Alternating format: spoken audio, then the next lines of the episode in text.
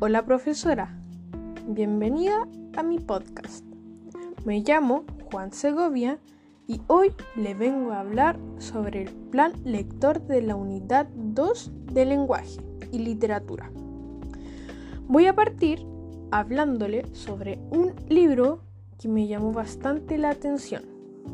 El nombre del libro es La rebelión en la granja.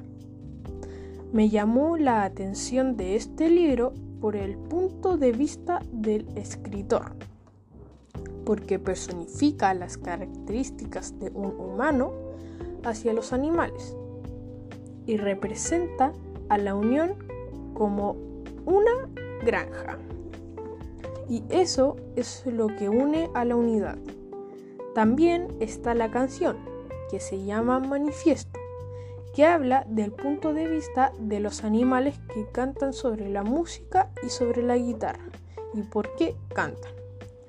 Y hablando de guitarras, entre el cortometraje sobre la biografía de Violeta Parra y cómo ella cuenta la historia desde su punto de vista como cantante profesional muy reconocida internacionalmente y con esa manera rimada que da la sensación de estar más metido en su vida.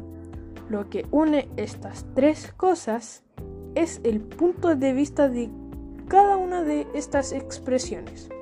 Con esto finalizo este resumen. Espero que le haya gustado mucho. Saludos.